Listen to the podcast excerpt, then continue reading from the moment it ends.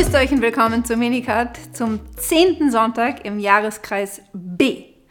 Wir sind zurück im Jahreskreis und das bedeutet, dass wir von nun an bis zum Ende des liturgischen Jahres im November, außer wenn Feiertage sind, mit der Lektüre des Markus-Evangeliums fortfahren. Wir hören an diesem Sonntag im Evangelium Markus Kapitel 3, Verse 20 bis 35.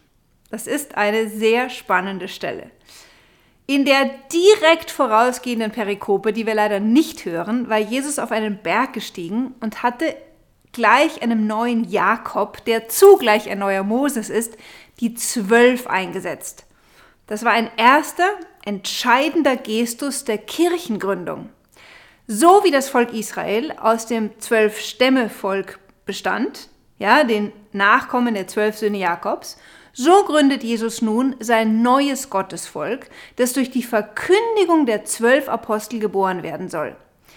Ihnen, den Aposteln, gibt er die Vollmacht, sein Werk fortzusetzen, also das Wort Gottes zu verkünden und Dämonen auszutreiben, ganz so wie wir Jesus bisher im Evangelium haben selbst tun sehen. Jesus steigt nun vom Berg herab und geht in ein Haus.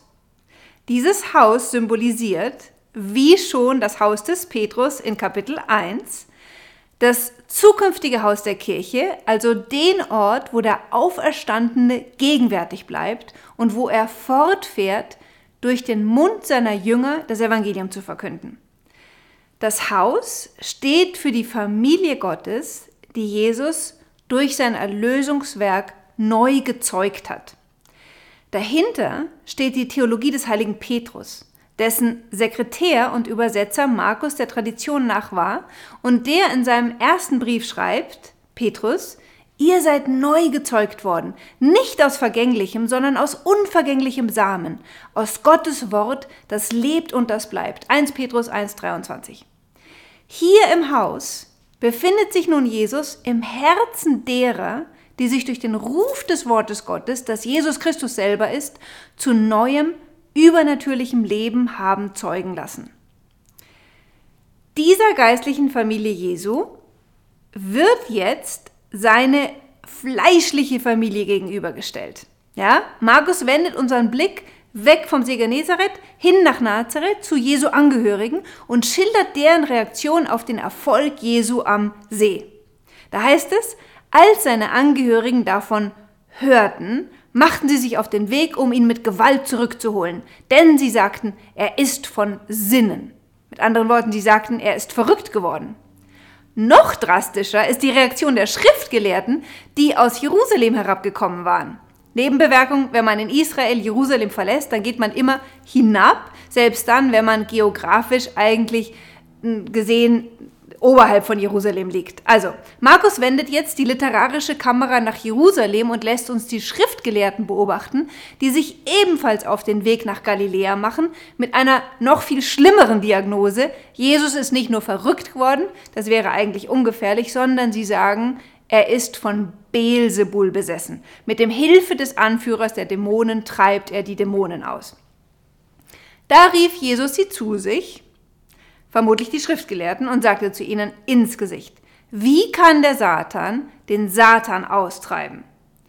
Wenn ein Reich in sich gespalten ist, kann es keinen Bestand haben. Wenn eine Familie in sich gespalten ist, kann sie keinen Bestand haben. Ja, interessant, dass Jesus diesen Vergleich mit der Familie bringt, während seine eigene Familie auf dem Weg ist, ihn heimzuholen, in dem Denken er spönne.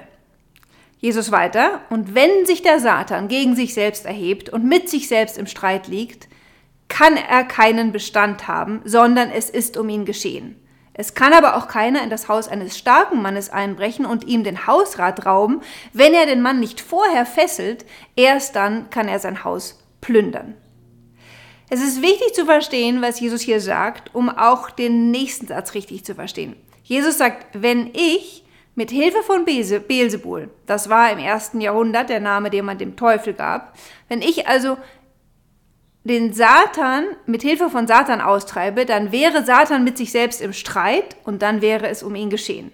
Es ist also ziemlich unwahrscheinlich, dass Jesus die Dämonen mit Hilfe ihres Anführers austreibt. Denn es kann auch keiner in das Haus eines starken Mannes einbrechen und ihm den Hausrat rauben, wenn er den Mann nicht vorher gefesselt hat. Erst dann kann er sein Haus plündern. Damit bringt Jesus zum Ausdruck, wenn ich, Jesus, Dämonen austreibe, dann bin ich dabei, das Reich des Satan zu plündern. Das kann ich aber nur, weil ich stärker als Satan bin und ihn schon gefesselt habe. Wann hat Jesus den Satan gefesselt? Das hatten wir am Anfang des Jahres betrachtet. Jesus hat sich in der Wüste als der Stärkere erwiesen und den Satan durch Fasten und Gebet besiegt. Und Johannes hatte gesagt, nach mir kommt einer, der stärker ist als ich. Nachdem er auf, also Jesus auf diese Weise zuvor den Satan gefesselt hat, zieht er jetzt durch das ganze Land Israel und plündert im Gleichnis gesprochen dessen Haus. Er entreißt dem Satan die Beute. Und wie tut Jesus das?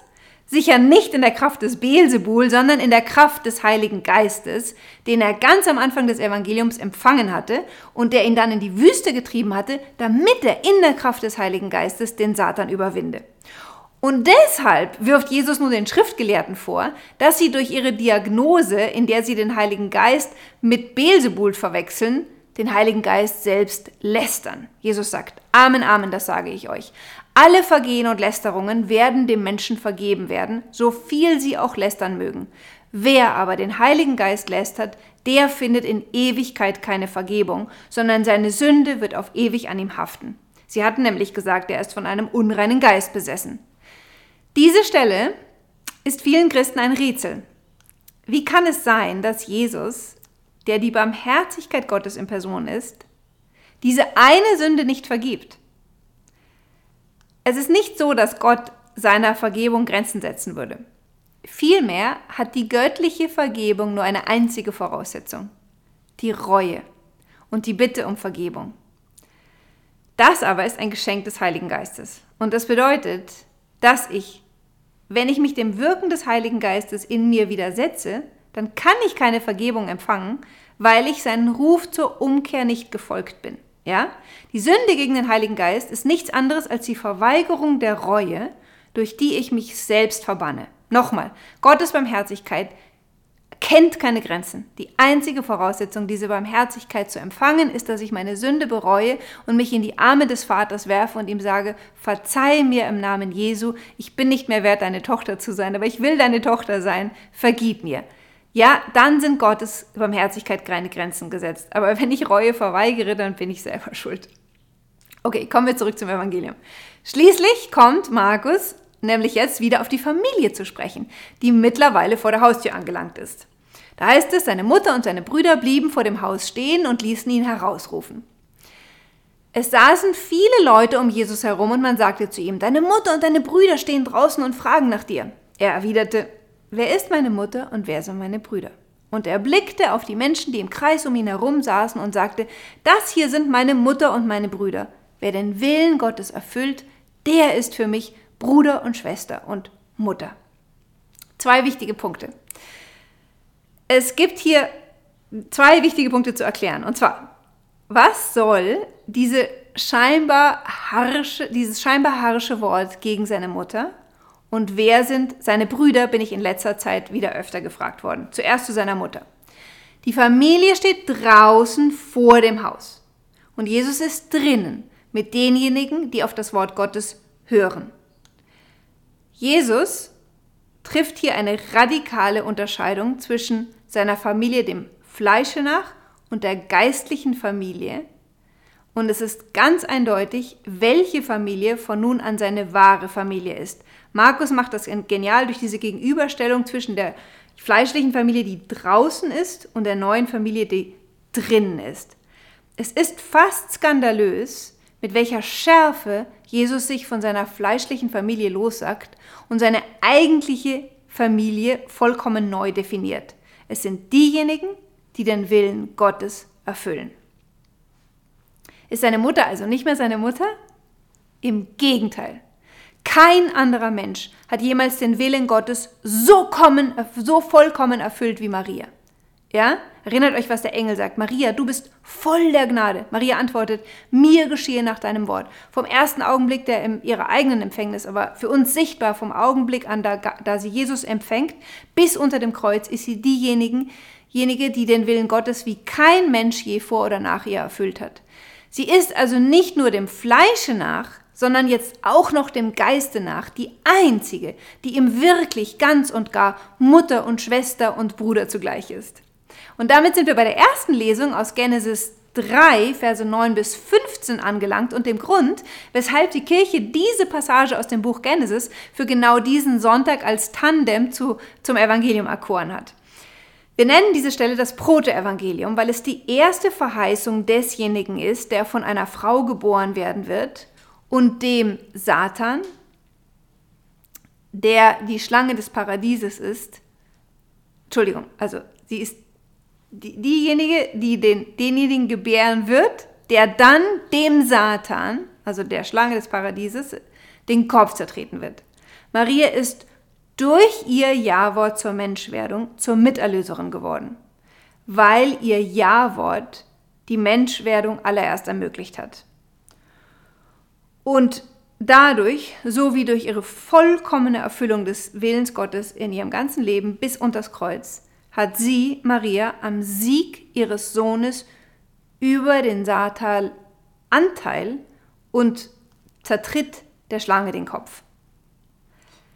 Das ist nochmal prachtvoll ausgeführt in Offenbarung Kapitel 12.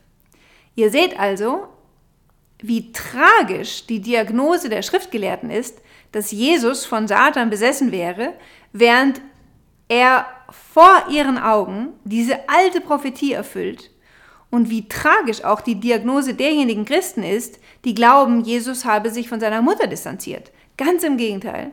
Maria ist nicht nur dem Fleische nach seine Mutter, und das ist eigentlich schon großartig genug, sondern obendrein auch noch dem Geiste nach und ist darüber hinaus zur Mutter seiner gesamten neu gezeugten geistlichen Familie geworden.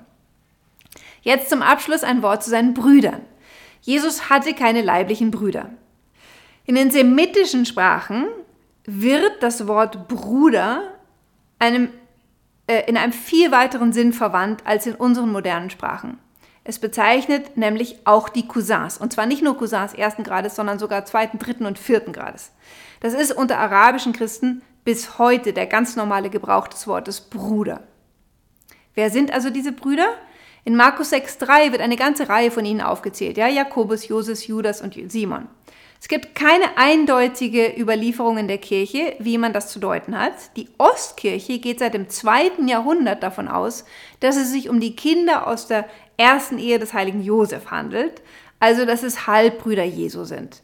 Der heilige Hieronymus hingegen, viertes Jahrhundert, hat angenommen, dass es sich um die Kinder der Schwester der Mutter Gottes handelt, die ja auch unter dem Kreuz stand und dort unter dem Kreuz als die Mutter von Jakob und Joses identifiziert wird. Also genau die zwei, die da in Matthä Markus äh, 6,3 genannt wurden. Ja, also das Evangelium selber zeigt uns, dass es Cousins sein müssen, weil ihre Mutter Maria ist, äh, eine andere Maria, nicht die Mutter Jesu, und unter dem Kreuz steht.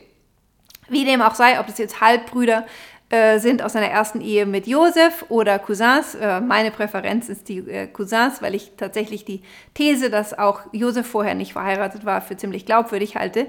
Seit ältesten Zeiten hat die Kirche immer daran festgehalten, dass die sogenannten Brüder Jesu seine Cousins und Maria eine immerwährende Jungfrau ist. Das ist im Übrigen eine Glaubenswahrheit, die im katholischen Bekenntnis nicht zur Disposition steht. Was nehmen wir von dem Evangelium weg? Mit für uns das Wort des Herrn.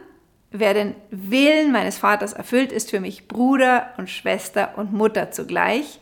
Bitten wir den Heiligen Geist um die Gnade, erstens, nie seinen Einflüsterungen ähm, Widerstand zu leisten und zweitens, dass er uns hilft, den Willen Gottes für unser Leben zu erkennen und immer freudig und vertrauensvoll zu tun.